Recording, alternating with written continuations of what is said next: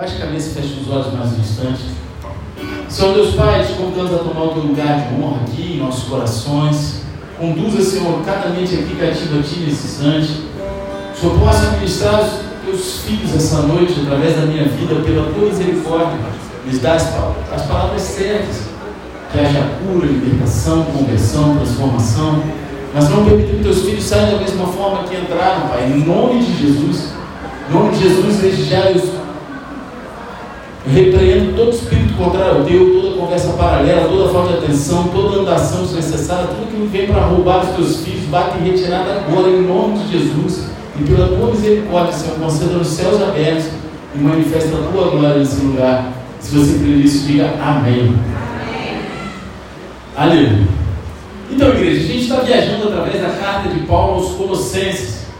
Está numa série de mensagens sobre a carta aos Colossenses e hoje a gente chega ao coração da carta. Paulo, ele se apresentou e apresentou os principais temas nessa carta aqui. Ele apresentou a pessoa e a obra de Cristo nos mais altos termos possíveis. Ele colocou e descreveu nessa carta aqui. Ele se concentrou na importância do Evangelho e trabalhou duro para o Evangelho. Agora, Nesse momento, ele volta a atenção para o tema central de toda a carta, que é viver em Cristo, ou como chamamos, né, desde o início dessa mensagem, viver uma vida cristocêntrica. Amém? Onde Cristo é o centro de tudo que desejamos, buscamos e fazemos. E para entender melhor, vou pedir para que você abra a palavra de Deus na carta aos Colossenses, capítulo 2, versículo 6. Quem for achando, dá um eita glória aí, pentecostal. Se você não tiver Bíblia, pega a carona na telinha. E se você não estiver achando também, abre em qualquer lugar, faz cara de que achou. Mas fala assim, meu Deus! Cara de que achou, não é cara de cachorro não. É, eu, eu fiquei sabendo que tinha galera que fala, pô, mas tu fala que tem cara de cachorro. Aí no final do culto eu vou mandar todo mundo latir, né?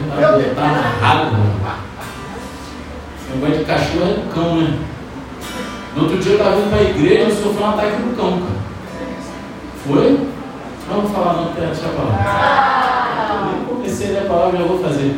Então, eu estava vindo para a igreja, aí eu estava de moto ali, né, na quarta-feira, aí cheguei na esquina da praça ali de São José, né, eu moro ali, aí, pô, vieram dois cachorros para cima de mim da moto, aí um foi morder meu pé e eu dei uma cabeçada e a moto caiu, cara, pô, só deu tempo de eu pular da moto, só fui que? Um ataque no cão, foi? Eram dois cão, meu irmão, vieram, pô, me atacaram, não é isso? Então vamos lá, todos acharam? E diz assim: sendo assim, da mesma forma como recebeste a Cristo Jesus, o Senhor também andai nele, alicerçados e edificados nele, transbordando em gratidão. Tende muito cuidado para que ninguém vos escravize a vãs religiosas, a vãs e enganosas filosofias que se baseiam nas tradições humanas e na falsa religiosidade desse mundo, e não em Cristo. Pois somente em Cristo habita corporalmente toda a plenitude de Deus, assim como em Cristo estáis aperfeiçoados. Ele é o cabeça de todo o poder e autoridade. Amém? Amém. Qual é o segredo para viver uma vida cristã? Porque todos nós começamos tão bem, não é verdade? A gente chega na igreja, a gente conhece Jesus e a gente flui naquilo ali. Recebemos Cristo como nosso Senhor e Salvador e estamos cheios de entusiasmo pela perspectiva de uma nova vida em Cristo. E a gente recebe o Senhor em nosso coração e aquilo transforma de alguma forma, né, assim, a nossa vida. Os nossos pecados são perdoados, somos restaurados ao relacionamento com Deus, temos a garantia de que a gente vai para o céu quando a gente morrer. E sabemos que toda a nossa vida acabou de mudar, não é assim? Sim ou não? A gente começa entusiasmado por Cristo e prontos para enfrentar o mundo inteiro. Eu dou a minha vida se necessário for. Muitos falam isso. Então, alguns de nós parecem manter essa faísca, essa chama acesa, enquanto outros de nós parecem lutar e entrar em fúria com a própria vida, mudando toda essa realidade. Mas por que isso, pastor? A gente quer viver uma vida cristã. Por que, que é tão difícil às vezes permanecer? Já se perguntaram isso? Por que, é tão difícil permanecer? segredo para viver essa vida cristocêntrica? Viver uma vida cristã que gere frutos. E na passagem de hoje, Paulo nos diz três coisas sobre viver essa vida cristã. A vida cristã é marcada pela fé em Cristo, ela é marcada pela liberdade em Cristo e ela é marcada pela plenitude em Cristo. Nós recebemos Cristo Jesus pela fé e agora devemos continuar a viver nele pela fé.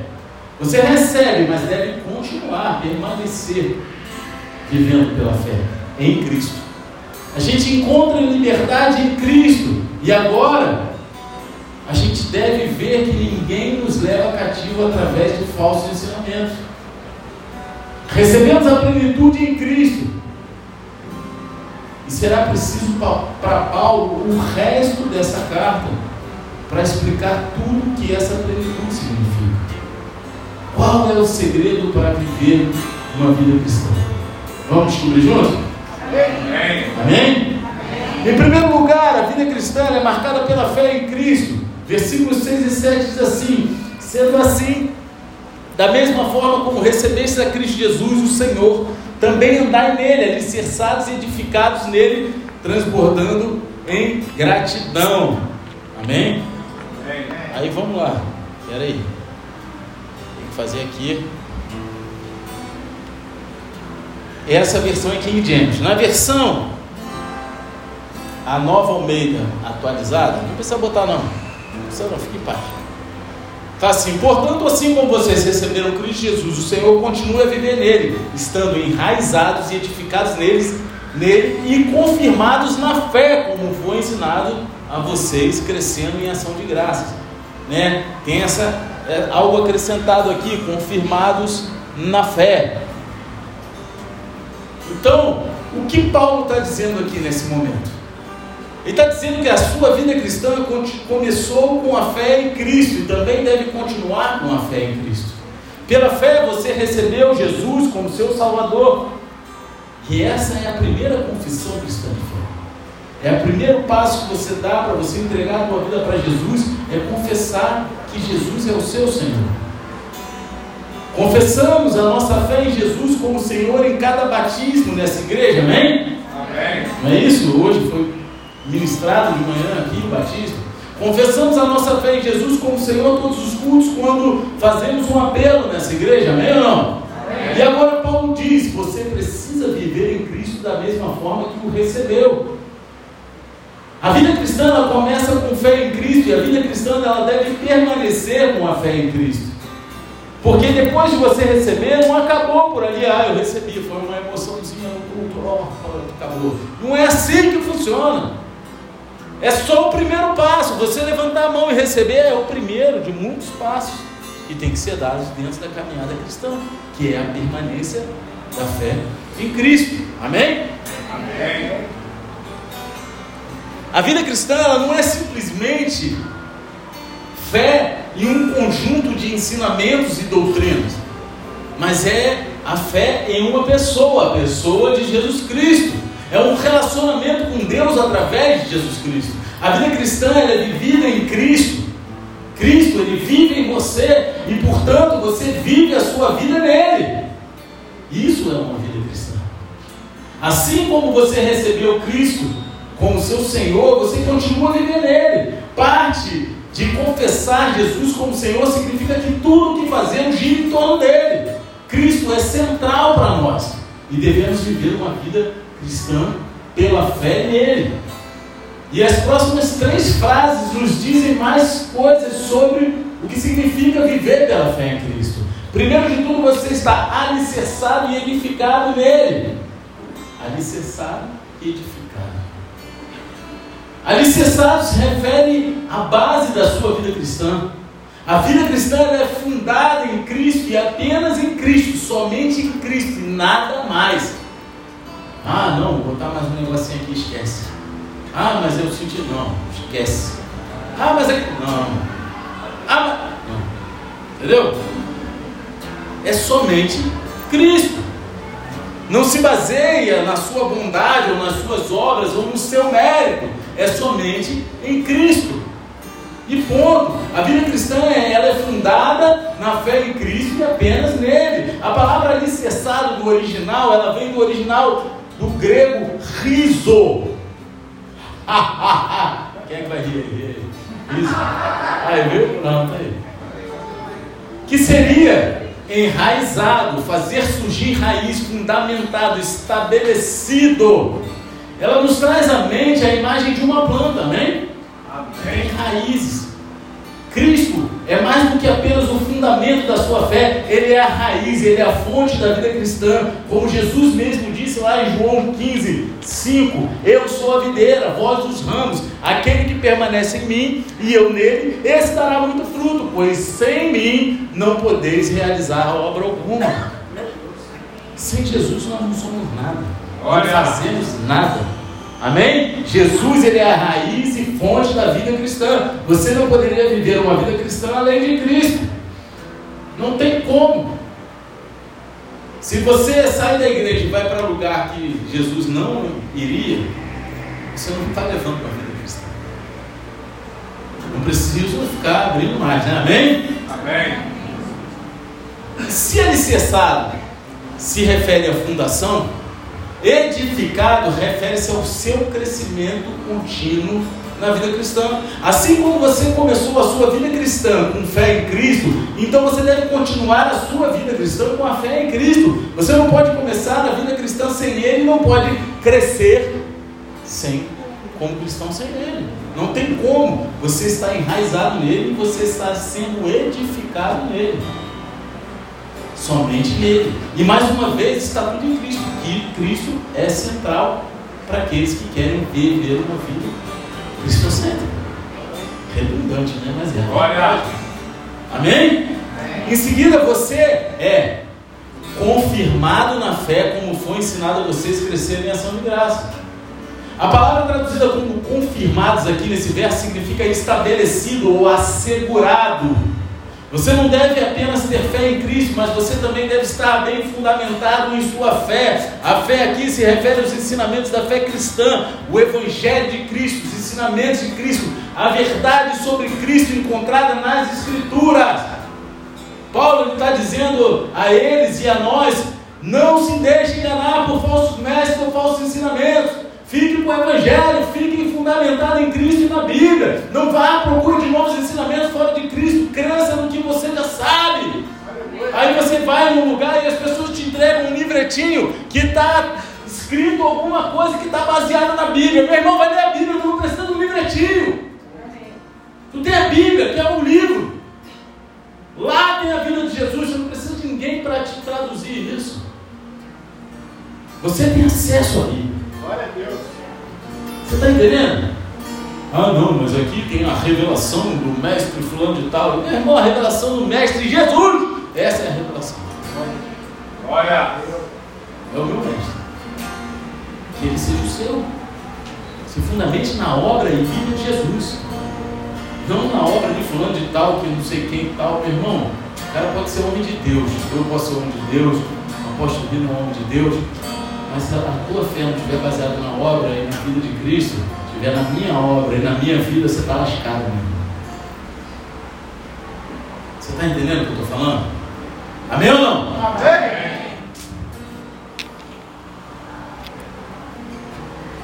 Paulo, ele disse algo semelhante lá em Atos 20, quando disse aos seus amigos, seus companheiros, seus irmãos, o seguinte: Agora, pois, eu vos dedico aos cuidados especiais de Deus e à palavra da sua graça, que tem o poder para vos edificar e dar herança entre todos os que são santificados. Receber Cristo é acreditar nele e acreditar no que a palavra de Deus diz sobre ele. Ser fortalecido na fé como você foi ensinado. E aí, de repente, as pessoas vêm assim para mim. E eu já fiz isso, tá? Como que eu vou acreditar na Bíblia? Já foi manipulada por nós. A igreja tal, não sei quanto, deve ter manipulado, escondeu tudo, meu querido. Esquece isso. Se você quiser, depois do culto, você fala para essa manda ali, eu vou mandar um, um estudo. O problema é que o seu manda, a pessoa não quer ler, as pessoas querem o negócio pronto, capítulo. Né? Joga a aguinha fervendo e pô! Mas não é assim, cara, vai estudar. Você, se você estudar como que a Bíblia ela é composta, você vai ver que não tem a mão da religião ali dentro. Que ela não foi manipulada ao meu prazer de nada. Que ali tem muitos e muitos e muitos e muitos anos de dedicação. Onde Deus inspirou cada escritor. Amém? Amém. Vou dizer hoje, com acesso à internet, você pode comparar tudo ao original. Tudo. Ah, mas eu não entendo o original. Vai fazer o curso hebraico, então. Né? Se duvida, fala o curso hebraico, grego, bíblico. Na internet também tem oferecendo um monte, né? Eu fui uma vez clicar no bagulho misericórdia, paqueiro. Até hoje eu recebi e-mail desse negócio. Instituto Hebraico Judaico, não sei das quantas, não sei da onde, os caras me ligam, mandam WhatsApp, eu falo, pô, meu irmão, não dá pra mim, é caro demais, rapaz, não dá. Não, mas se eu te der um desconto, vai, vai pô, 10 mil reais, não, cara, não dá, né? 6 mil reais, não dá. Mas eu queria muito, mas aí eu tenho minha Bíblia aqui de estudo, e tem o original ali, aí eu vou dando a vida, tá, comparo, tá entendendo? Viver pela fé em Cristo significa estar fundamentado, edificado nele, ser fortalecido na fé, como foi ensinado. E em terceiro lugar, transbordar de gratidão. Você consegue transbordar de gratidão? Quem é grato aqui porque, por aquilo que Jesus fez? Acho que metade da igreja. Quem aqui é grato por aquilo que Jesus fez na cruz? Você está entendendo? Mas a tua vida demonstra essa gratidão? as tuas escolhas, as tuas decisões, o seu modo de agir, de pensar, transporta a gratidão àqueles que, a Deus para aqueles que estão ao teu redor. Esse é um tema recorrente no livro de Colossenses. Essa é a terceira vez que Paulo traz gratidão nessa carta e ele vai mencionar isso mais quatro vezes aí pela frente. A vida que é vivida pela fé em Cristo é aquela que está transbordando em gratidão. Não deixe a gratidão de fora das suas orações. Se tivesse ligado ali, eu ia tocar, botar na linha buffet. Porque os crentes, na oração é tudo. É o crente da noninha, né? Me dá, me dá, me dá, me dá minha bênção, minha bênção dá. Né? O cara quer a cura, o cara quer a esposa, a mulher quer o marido, quer isso, quer aquilo, mas não agradece o que tem, não agradece a família, não agradece nada. Né, a, a gratidão está de fora. Ele agradece no atacado, né? Ele joga lá, ah Senhor, obrigado por tudo que eu tenho. Mas Senhor, eu quero um marido assim, eu quero a esposa assim, ah, eu quero um carro assim, eu quero isso assim, cara. Sabe? Eu quero ser curado agora. Se a cura que Deus quer para você é no mundo celestial, Deus está trabalhando com o teu coração para te levar e falar: Você vai morar do meu lado. Deus. Você está disposto a viver essa verdade? E eu estou falando isso porque eu tive disposto. Eu estava lá no corredor da morte. Eu fui lá para o açougue. É, para mim era igualzinho açougue, sabe? Aqueles azulejos, aqueles... quem é da época que tinha açougue com aquela luzinha azul? Sabe, aquela violeta? Pô, tudo de branco assim, meu irmão, aqueles azulejos brancos com a luzinha azul lá e o maluco lá com luva, com para mim era sorrindo, meu irmão. E eu entreguei minha vida ali, eu fechei o olho, fiz que nem o rei, rei Ezequiel, né? Olha aí, rei Ezequiel, virou pro lado e orou, virou. Não é ele ou não? Tá todo mundo, ninguém sabe, ninguém lê a Bíblia, não? Yeah? Os caras fingem que não está escutando. É. Ele orou a Deus, não é isso? Não foi ele? Olha lá, o professor Fernando está lá na sala. Eu não queria olhar para você não para não te pressionar. Queria ver se os crentes estavam na casa. Mas eu vi que ele falou dar uma passeada de já volta. Estou brincando.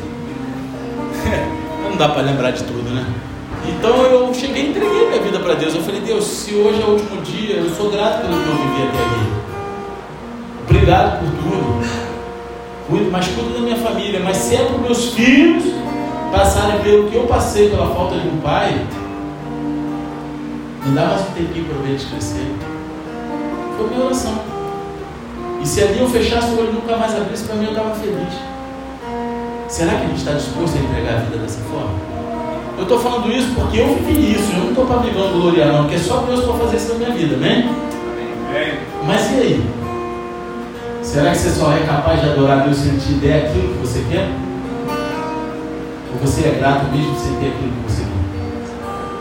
Porque aquilo que a gente precisa a gente já tem. Que foi a sua entrega na cruz. E esse deve ser o motivo da nossa gratidão. Porque ali cessou todas as dores, ali cessou toda a doença. Não quer dizer que é na terra. Quer dizer que quando a gente passar daqui não há mais dor, não há mais sofrimento, não há mais e esse é o nosso maior tesouro. Tem uns que tem um tesouro na terra, né? Cadê o tesouro na terra? Cadê o tesouro na terra? Ah lá, está escondendo o rosto lá. Ele é o tesouro da lua e esse é o tesouro da dona Vilma. Olha lá o de Yakut. Ele está com a camisa Tropical Vibes. Eu falei, vou mudar para Yakut Vibes. Te amo, tá? Então, a gente não pode deixar a gratidão de lado nas nossas orações. Comece cada dia engrandecendo a Deus por sua vida e salvação e pelas muitas bênçãos que Ele te deu em Cristo. Não somos merecedores de nada, mas temos uma família, temos um teto para morar, temos comida. Às vezes tem luta, às vezes é difícil pagar as contas no final do mês, às vezes tem que. Cara, mas Deus nos dá sabedoria, nos dá uma família em Cristo. Ele gera oportunidades da gente recebeu o amor dele através de pessoas. Quem é que já se sentiu amado pela, através da vida de um crente, de um irmão, de alguém que está do teu lado? Pode levantar a mão. E você conseguiu ver o amor de Cristo através disso? Claro que sim! Mas será que isso é motivo de gratidão? Ou você foca nas coisas que estão dando errado? Você foca naquilo que é para reclamar? Você foca naquilo que é para pedir, pedir, pedir, pedir? Não seja apenas um pouco grato esteja transbordando de gratidão, porque nunca poderíamos agradecer o suficiente a Deus. Quem aqui estaria. Levanta a mão, quem é pai e mãe aqui? Levanta a mão. Quem aqui estaria disposto a dar o filho pela vida de um desconhecido? Levanta a mão. Entregar o teu filho para morrer barbaramente pela vida de um desconhecido. Deus fez isso por nós. Deus entregou o filho dele para morrer por um monte de gente que cuspiu na cara dele. E continua cuspindo. Porque toda vez que fazemos coisas que desagradam a Deus, é como se ele estivesse cuspindo na cara de Deus. Na cara de Jesus. Como se estivesse negando a Jesus. Mas ele morreu por esse tempo. Isso não deveria ser motivo de gratidão? Se olha no espelho eu estou olhando aqui, mas se todo mundo olhar para esse lado aqui, todo mundo vai se ver. Você é merecedor de alguma coisa? Mas Jesus morreu por você. Olha! Você consegue ser grato por isso? Então glorifica a Deus, aplauda ele.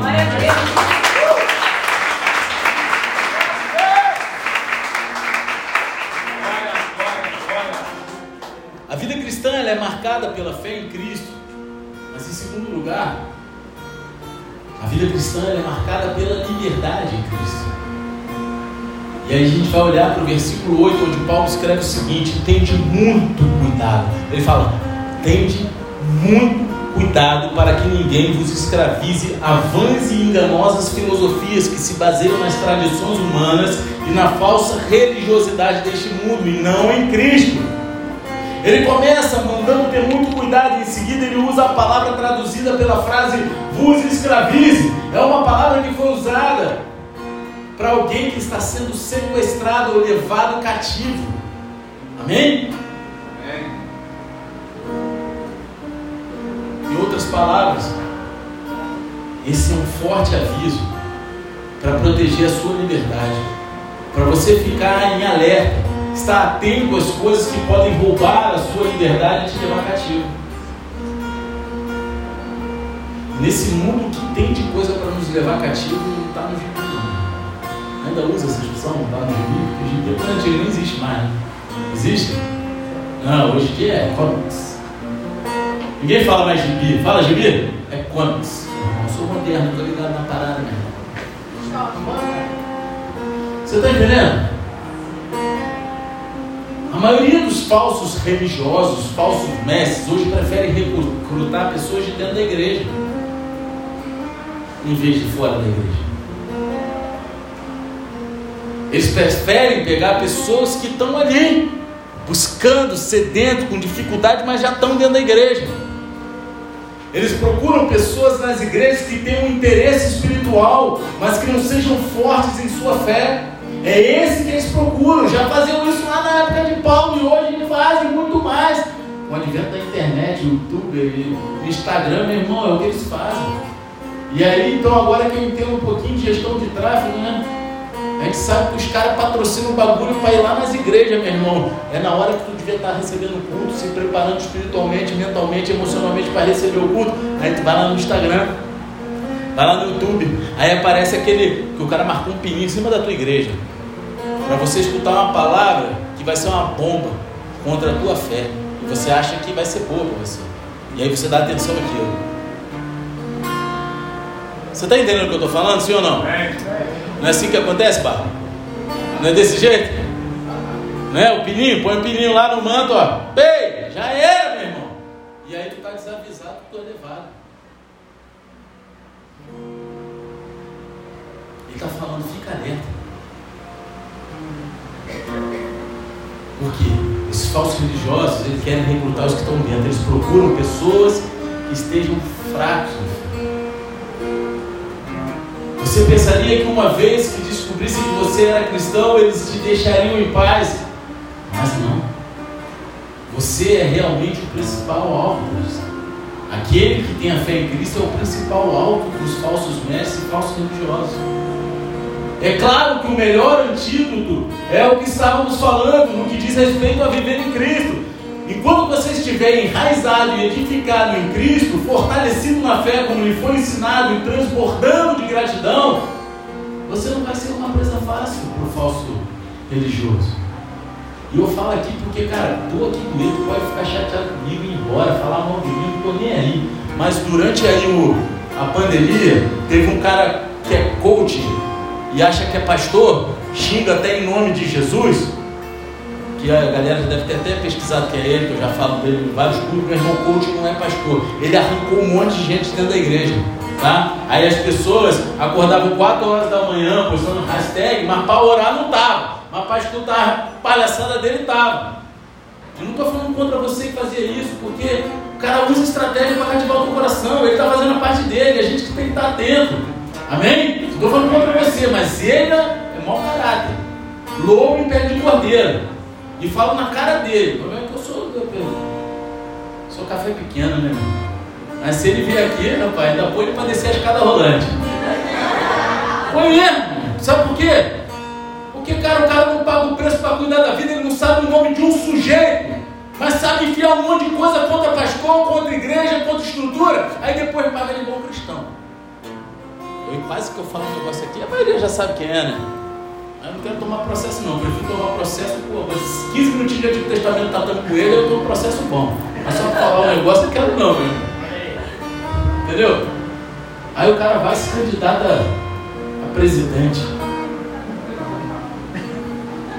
Levou 30 pessoas para vir do. para morrer no, no, meio da floresta. Vocês sabem o que eu estou falando, né? Ah, eles foram porque quiseram. Assume! O pastor de verdade assume, a culpa foi minha, meu irmão. Eu dei mole, ele não botou a culpa, cada um foi porque quis, estava tudo sob controle. Sob controle de cambal, teve que chamar helicóptero para resgatar a galera. Que pastor que leva a galera para o precipício para morrer de frio, morrer de fome, de sede? Aí fica falando que é cristão, né? Meu irmão, vai se converter, cara. Continua pastor. Vigia naquilo que você está olhando. Quem paga o preço pela tua vida é o cara que está no altar, que conhece teu nome, que te atende de madrugada, que vai até a tua casa orar por você. Esse é o teu pastor de verdade. Pode ser o pastor de tudo, mas pode ser o teu líder, de presbítero. Esse é o teu pastor de verdade. Não é aquele que está lá na televisão, que está no YouTube, não sabe nem quem você é, e tirando um monte de gente da igreja. Não estou falando só dessa aqui, não. Conheço pastor de várias denominações e viveram o que eu estou falando aqui. E quanto maior a igreja, maior foi a dissipação, tá? Amém? Mas se você estiver fortalecido na fé, você vai, opa, tem alguma coisa errada. O cara fala que é cristão manda os outros tomar naquele lugar em nome de Jesus, como é que é isso? Tem nada a ver com Jesus essa parada. Ó. Esse cara que veio na arca de Noé já viu um monte de gente fazendo essas coisas, né? Ele veio na arca de Noé escondido junto com os bichos.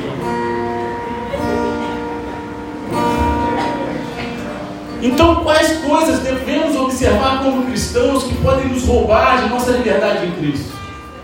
Eu gosto que o pastor chileno foi no podcast. Ele olhou para a câmera, né? Ei, coach, você não é pastor. Né? Você viu? Eu fiz um. Agora, quais coisas a gente deve observar que podem roubar nossa liberdade em Cristo? Primeiro, Paulo diz que cuidado com as vãs e enganosas filosofias. Aí, meu irmão, que eu te falo, a pior filosofia que foi entranhada dentro da igreja, e isso, né? Um monte de gente é, é da, da, teologia da prosperidade.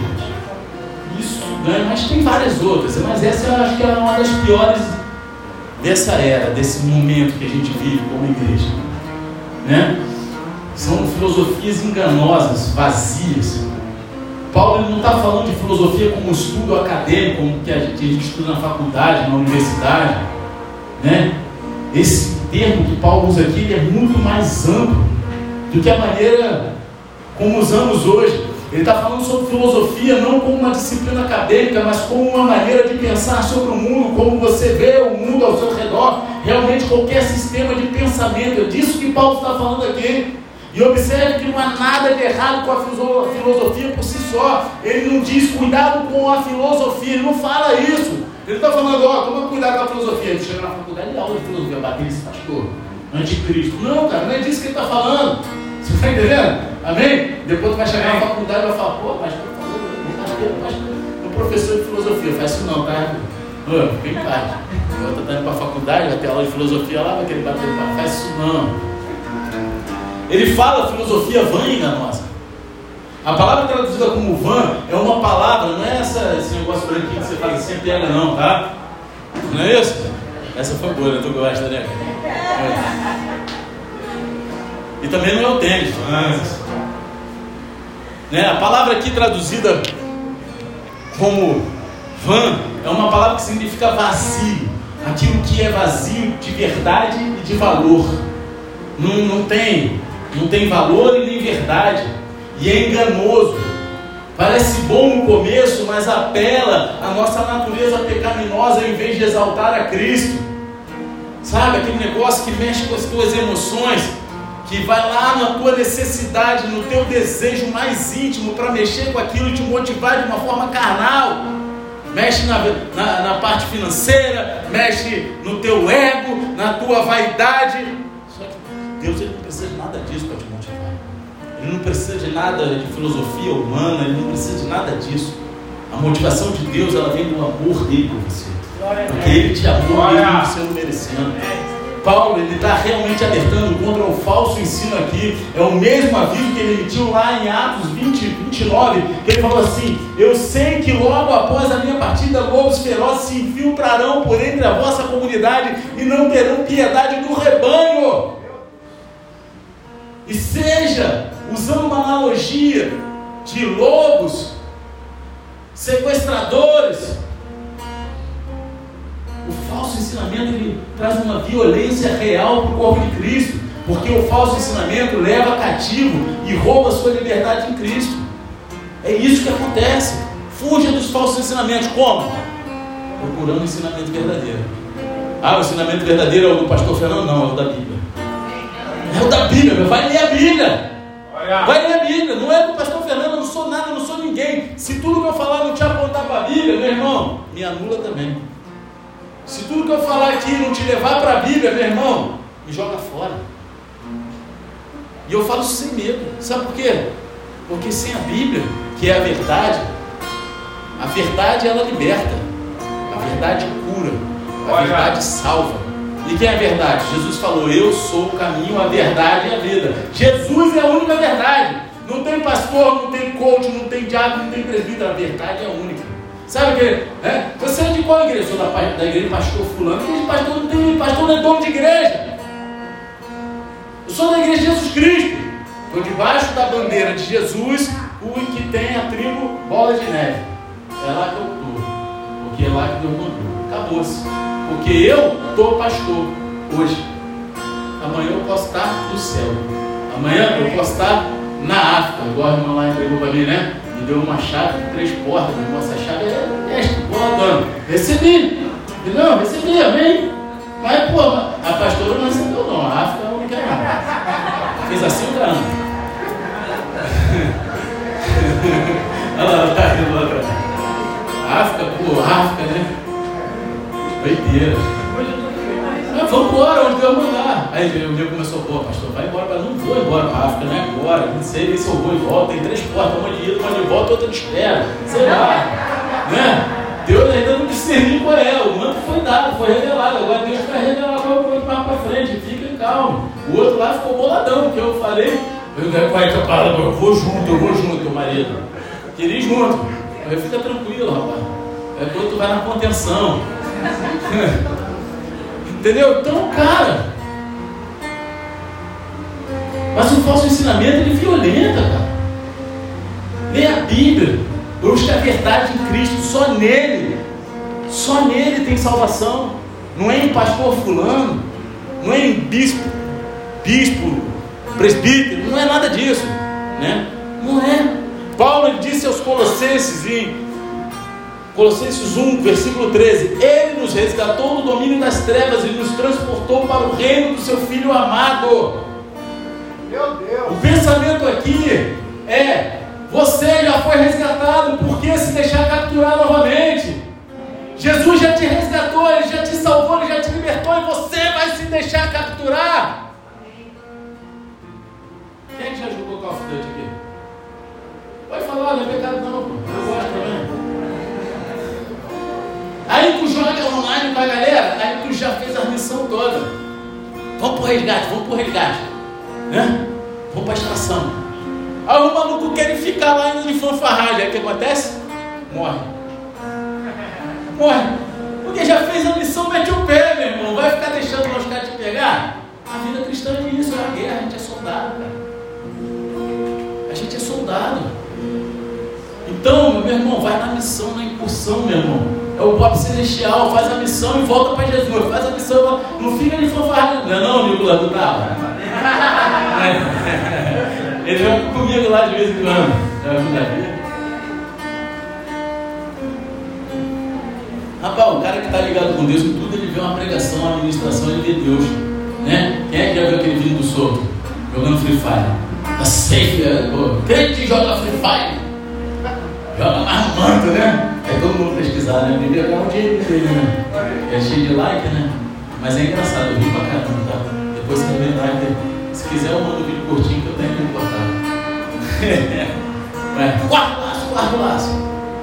Cara, você, você já foi resgatado, você vai se deixar capturar? Você quer manter a sua liberdade em Cristo? Quem quer dar uma glória a Deus? Olha! Cuidado com a filosofia vã e enganosa.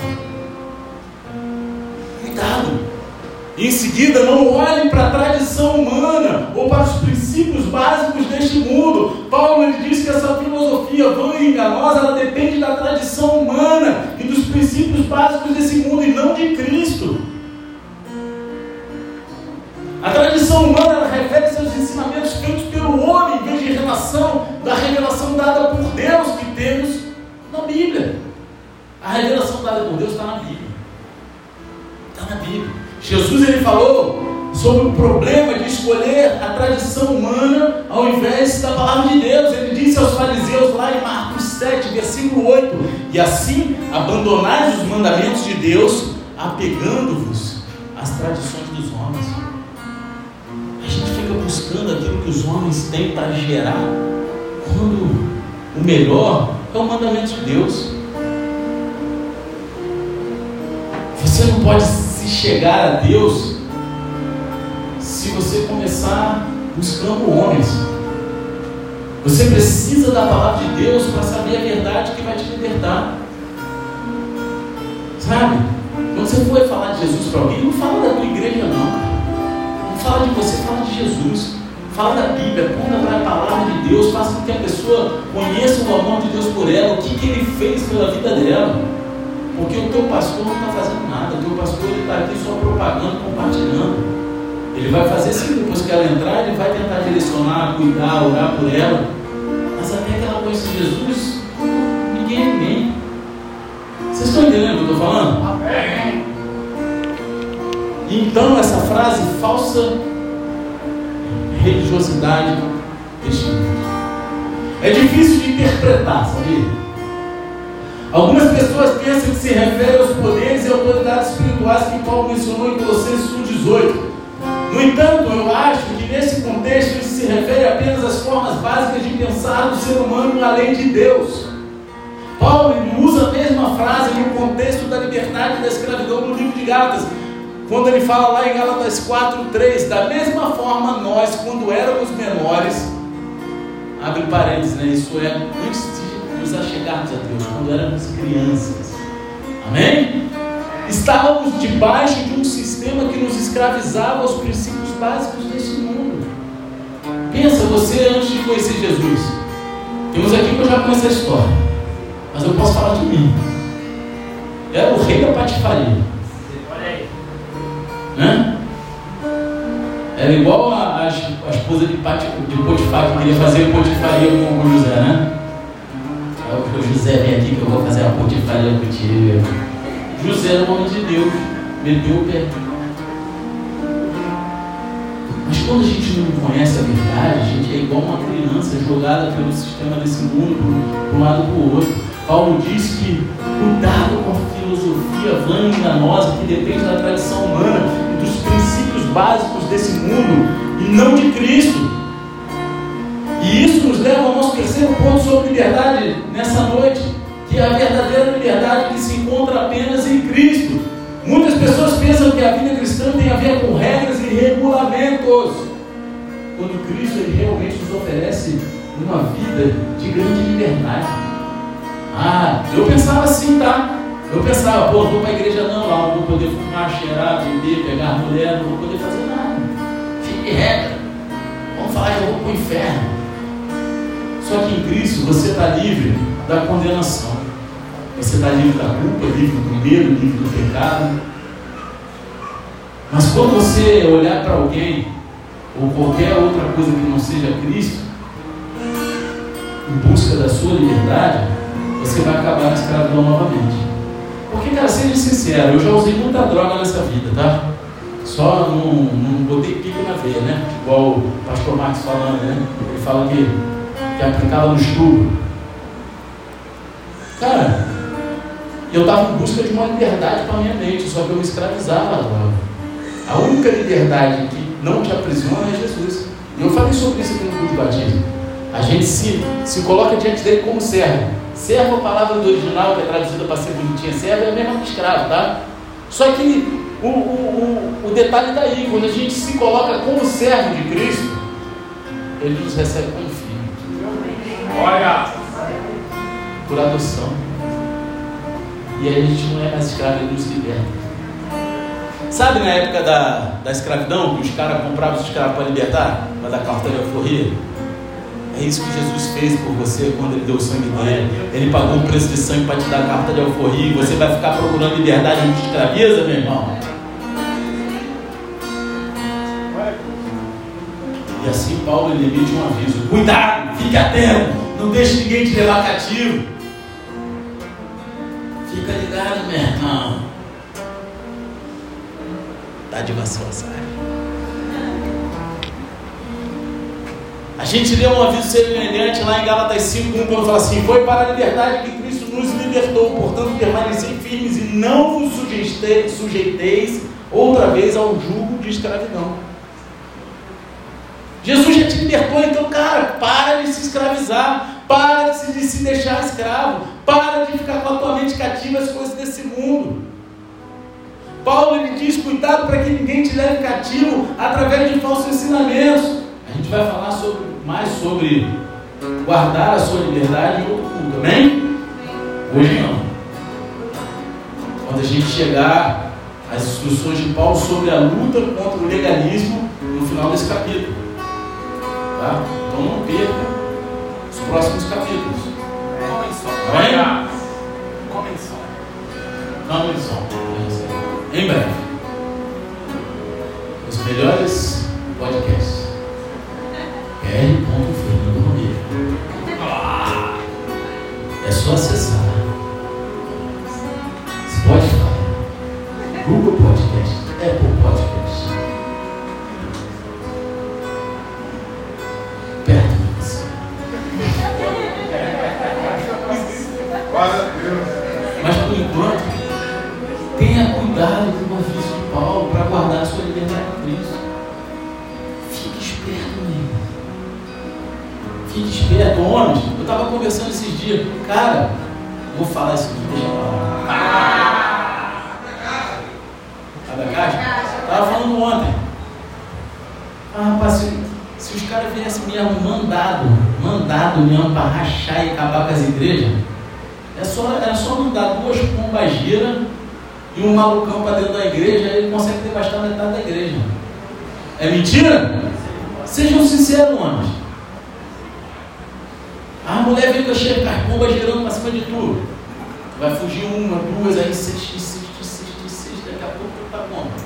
Vai dar em boxe e ser preso na Maria da Penha, vai sair correndo igual o pastor Tião gritando Jesus, Jesus, Jesus. Mas o metade vai ter essa força, o resto vai se entregar. E as mulheres vão pelo, oh coitado, tadinho, né? É o amor. E a gente muitas vezes é, é, é pego naquilo que a gente deveria dar. A pastora está falando isso. Foi a pastora? Não, foi, foi a Célia que falou. Foi, foi o pastor, sei lá, alguém falou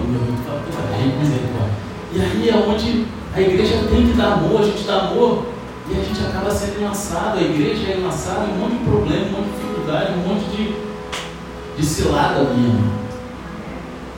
É cilada minha. Né? Ninguém sabe disso, não é só o velho, né? É cilada. Então, cara, guarda a tua liberdade, fique esperto. Foge das ciladas. Foge das filosofias vazias desse mundo. E finalmente, para acabar. Vai falar não? Graças a Deus, fala. Eu sinto falta, cara. Eu falei, eu falar do ar na hora e Aí não, mas aí você espera acabar o ar, aí tu fala para ficar sozinho. Graças a Deus. Né? Vamos, vamos, vamos fingir de novo. E para acabar.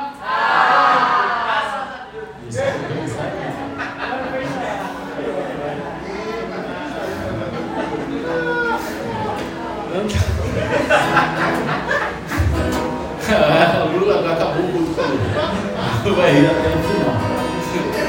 Não vai conseguir nem fazer o deck. A vida cristã, para acabar, a vida cristã é marcada pela plenitude em Cristo. Versículo 9 e 10 diz o seguinte: Pois somente em Cristo habita corporalmente, olha só, somente em Cristo habita corporalmente toda a plenitude de Deus. Assim como em Cristo estáis aperfeiçoados, Ele é o cabeça todo o poder e autoridade. Olha! Essa é uma declaração maravilhosa. Porque primeiro Paulo diz que toda a plenitude de Deus vive em Cristo. Toda a plenitude de Deus, não apenas alguns atributos de Deus, mas a própria essência de Deus. Não apenas parte, mas tudo, completo. Tudo que marca Deus como Deus habita em Cristo. Amém? E esse versículo ecoa Colossenses 1,19 que diz: Porquanto foi do agrado de Deus que nele habitasse toda a plenitude. Mas Colossenses 2,9 sai mais ainda mais, sai ainda mais forte quando diz que toda a plenitude de Deus habita em Cristo corporalmente. Que resposta aos falsos mestres, não é verdade? Porque não sei quem assistiu aí os podcasts, né? se você viu, se você está aqui nos cursos desde o início, a gente falou que os falsos mestres ensinavam que o mundo físico era mal que apenas as coisas espirituais eram boas. Mas Paulo ele diz que toda a plenitude de Deus habita em Cristo corporalmente. Jesus ele já era totalmente Deus, mas através da encarnação Jesus ele se tornou totalmente Deus e totalmente homem. E ele permanece plenamente Deus e plenamente homem para sempre. Toda a plenitude de Deus habita dentro de Cristo até agora. Amém?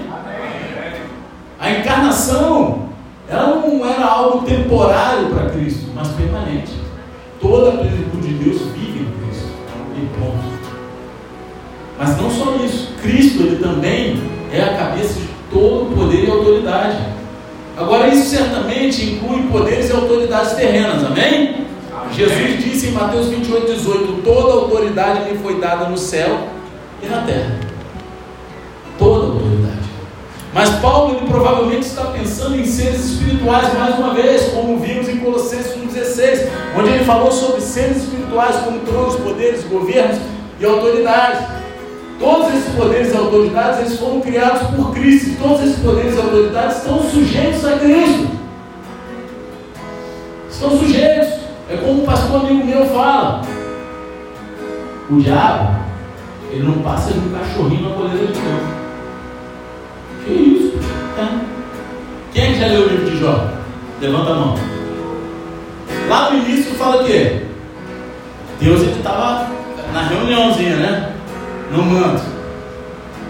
Já está tomando café. Café é de Deus, né? Traz um café com aí.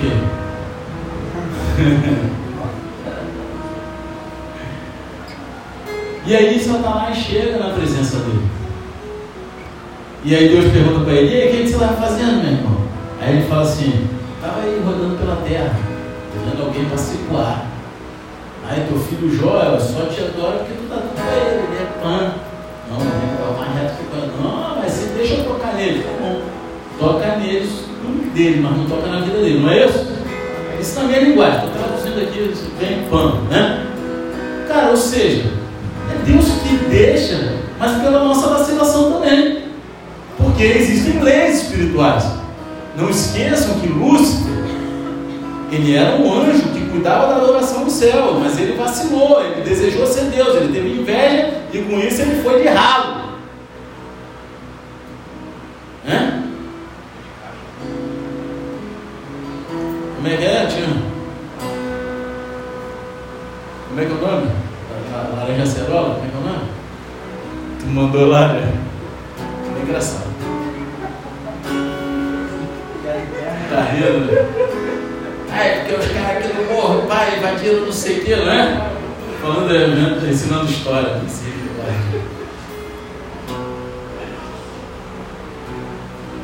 Nem sei onde estava.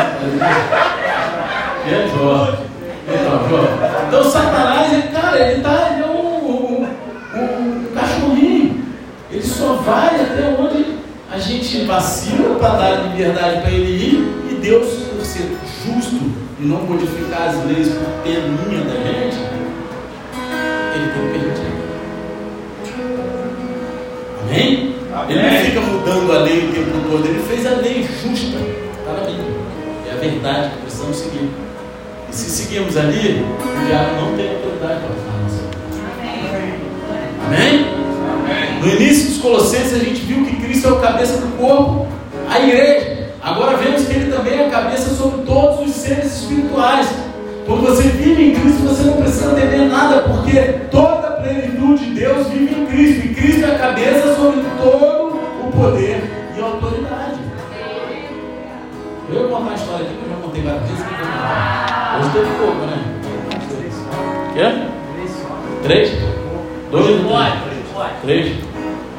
Quarto, né? Que é média, é? Não vou, vou Deus, me dá mais um. Quando eu me converti, não me converti,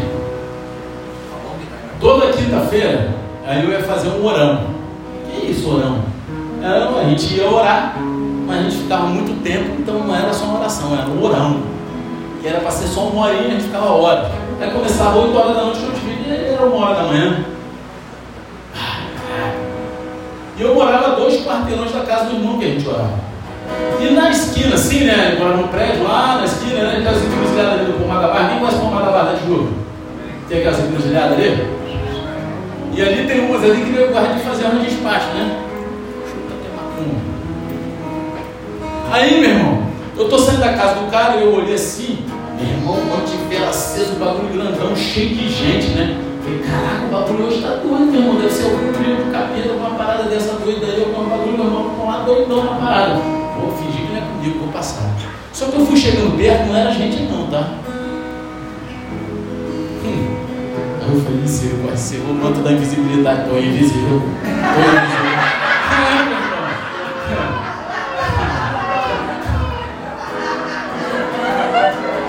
É, meu irmão. É, Vocês estão rindo? É porque não passei querendo estar lá invisibilidade, né, meu irmão? Tô invisível, Aí um bicho desse sinistrão veio atrás de mim, porque não eram pessoas, tá? Não eram pessoas. As pessoas que fizeram o trabalho lá já tinham ido embora. Quem estava lá, os demônios se alimentando daquele negócio. Aí começou a dar aqueles arrepios, paralisia, o bagulho andando devagarinho aqui atrás de mim. Aí eu fiquei tudo arrepiado, aí me enchi de coragem, né, meu? Coragem medo ao mesmo tempo, né? Porque corajoso, ele não tem ausência de medo, ele vence o medo dele, né? Eu tinha que trocar a cueca quando chega em casa, mas Vocês estão vendo, né? Aí eu olhei para trás, meu irmão. Aí eu falei, ah, mas em nome de Jesus, não sei o quê. E aí, pô, eu vendo meu prédio ao longo assim, aí eu comecei a marchar no poder e orar em língua. Ah, Aí eu fui olhando e fui ficando para trás, meu irmão. Eu passei pelo, pelo porteiro, só fui parar dentro de casa de marchar e orar em língua, meu irmão. E fui embora. Então, os porteiros devem ter entendido nada. Esse cara tá virado no girai, mas não tô nem aí, meu irmão. Eu sei que eles perderam poder e autoridade quando eu comecei a botar em nome de Jesus, orar em língua e marchar no poder. Tá bom, É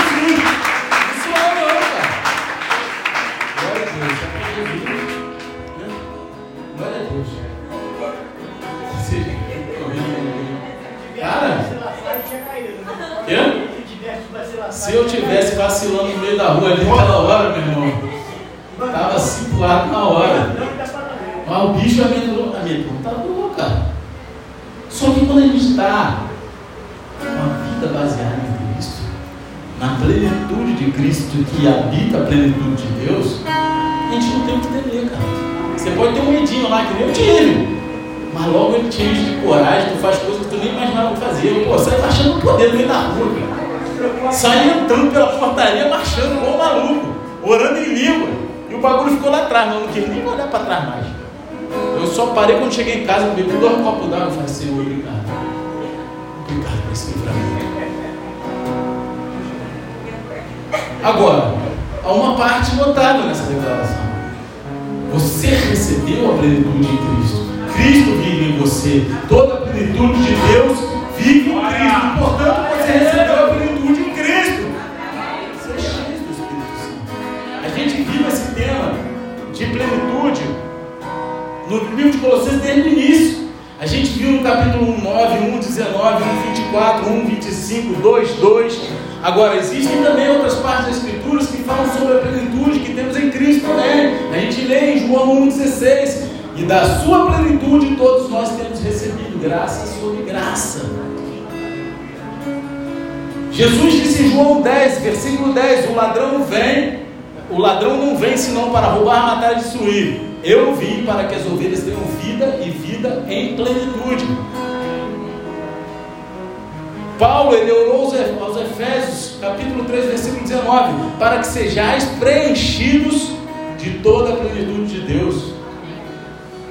O ponto de Paulo em Colossenses é esse. Por que ceder a essa filosofia vã, enganosa, dos falsos mestres quando você recebeu a plenitude em Cristo? Por que buscar em fontes vazias, que não tem nada a acrescentar, só coisas humanas, quando você já recebeu tudo que você precisa em Cristo?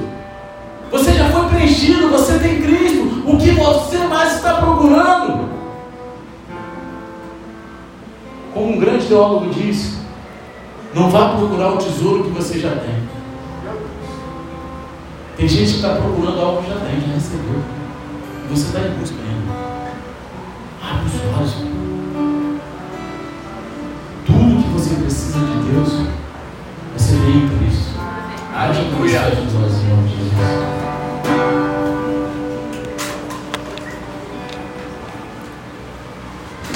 Fica de pé, com os olhos fechados, mas de pé,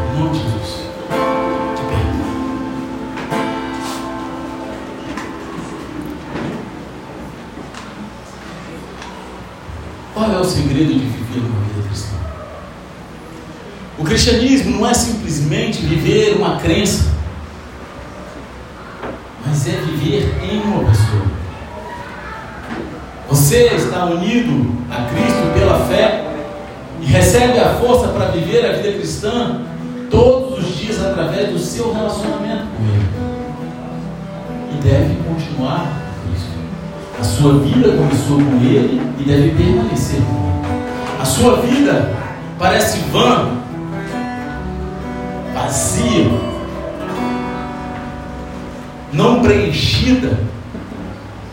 Parece que tem algo faltando no seu coração. Se sim, é porque você está sendo enganado por uma filosofia vazia que depende da tradição humana e dos princípios básicos desse mundo. Você está vivendo a sua vida de acordo com algo está longe de Cristo. A vida cristã é marcada pela fé em Cristo, liberdade em Cristo e a plenitude em Cristo. Nada menos, não é cristianismo autêntico. Qual é o segredo para viver a vida cristocêntrica? É simples. O segredo para viver essa vida cristã é viver em Cristo, é permanecer em Cristo. Esse é o coração do cristianismo e esse é o coração dessa carta de Colossenses. E eu quero fazer duas orações essa noite. A primeira oração é com você que de repente entrou aqui pela primeira vez hoje, você já tem vindo aqui ou frequentado alguma outra igreja, mas essa noite você entendeu que você precisa entregar a tua vida para Jesus, que é o primeiro passo. Que para você permanecer, você precisa primeiro entregar. E se você quer entregar a tua vida, fazer essa oração comigo essa noite, coloca a tua mão no teu coração. Se você sabe que você precisa que Jesus ele te liberte, Ele te cure, Ele te sare. O primeiro passo é reconhecer que Ele é o teu único Senhor e Salvador. E se você quer orar comigo essa noite, entregando a tua vida para Ele, coloca a mão no coração e repita comigo, Senhor Pai, me perdoa por todo o tempo que andei longe de Ti. Mas essa noite, eu entrego meu coração no Teu altar e reconheço que Jesus Cristo aquele que morreu na cruz por mim e ao terceiro dia ressuscitou, é o meu único, suficiente, Senhor e Salvador. Pai, escreve o nome no livro da vida e me conduz à eternidade. Em nome de Jesus. Amém. Continua botando no meu coração. Eu quero fazer, eu quero orar por você, Senhor Deus Pai. Eu apresento essas vidas aqui no teu altar, são filhas arrependeram, reconheceram, Pai, um Pai soberano sobre a vida deles.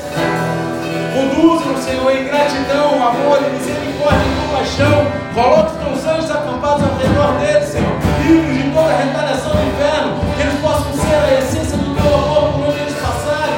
E que eles se sintam amados no teu corpo, que é a tua igreja, sendo um contigo até o grande dia. Sem desviar nem para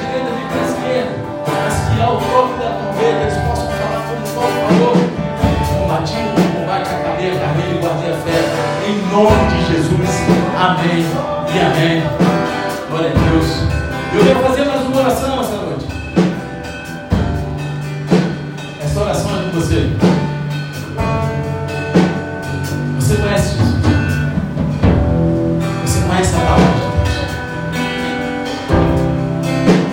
Mas muitas vezes no teu coração, no teu sentimento, você se sente meio perdido, jogado de um lado para o outro. Um mundo que não sabemos mais em quem confiar. Parece que o vazio cada vez mais toma conta de dentro de nós. Quando deveríamos nos sentir preenchidos por Jesus, parece que algo tem tomado o nosso coração,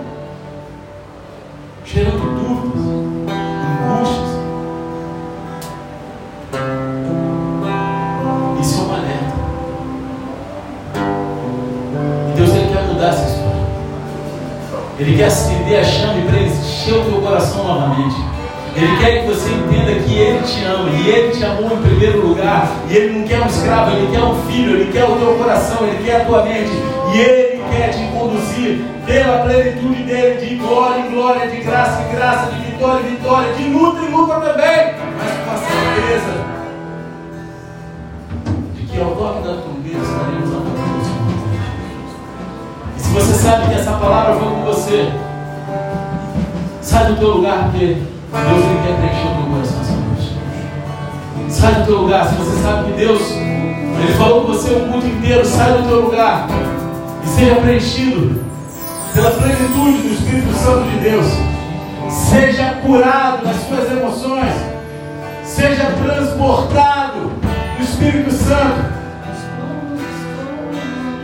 Deus ele tem uma nova história para escrever na tua vida através da tua vida.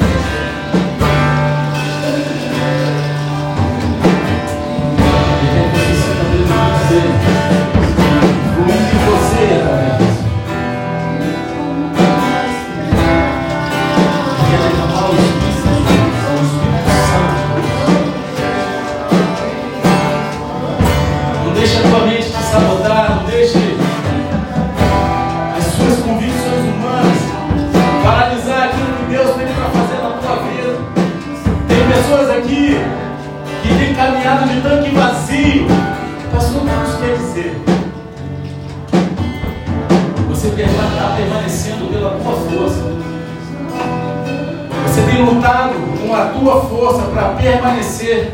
Mas não precisa ser assim. Deus ele quer aliviar a tua carne. Não precisa ser através da tua força. Ele vai te fortalecer. E a paz vai, vai invadir os seus E você vai passar pelo fogo sem se queimar.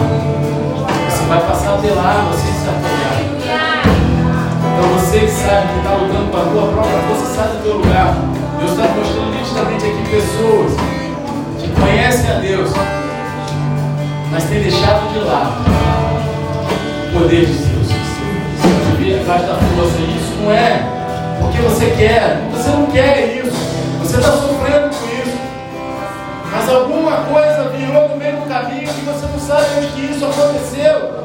Deus está falando no teu coração. Você está tremendo agora. Sai do teu lugar em nome de Jesus. Deus ele quer mudar a tua história. Ele quer aliviar a tua carga. Ele quer fazer você